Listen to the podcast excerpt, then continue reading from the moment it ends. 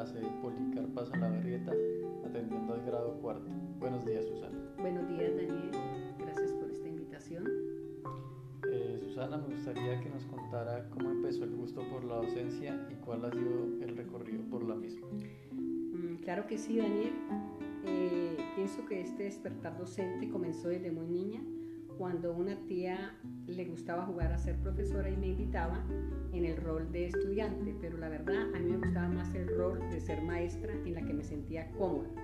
Más adelante, cuando fui a Bogotá a vivir con un tío, tuve la oportunidad de ingresar a la normal María Montessori, donde logré el título de maestra bachiller y eso fue en el año 1981.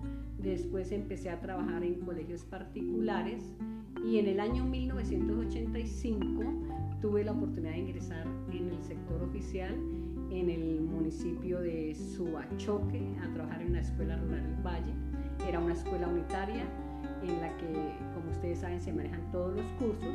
Ahí duré 17 años trabajando.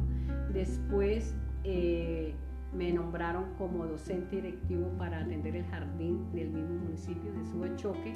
Ahí duré tres años y por último cuando hubo la fusión de, en que un rector manejaba todas las instituciones del municipio, entonces me pasaron para la escuela Manrique Ulloa del mismo, de Subachoque, del mismo municipio. Ahí trabajé hasta el año 2017 y en el 2018 tuve la fortuna de trasladarme a mi gran municipio, de Síquima, donde soy oriunda, oriunda y estoy trabajando desde ese tiempo. ¿Qué es lo que más le inquieta en caso de que se dé la, alternancia?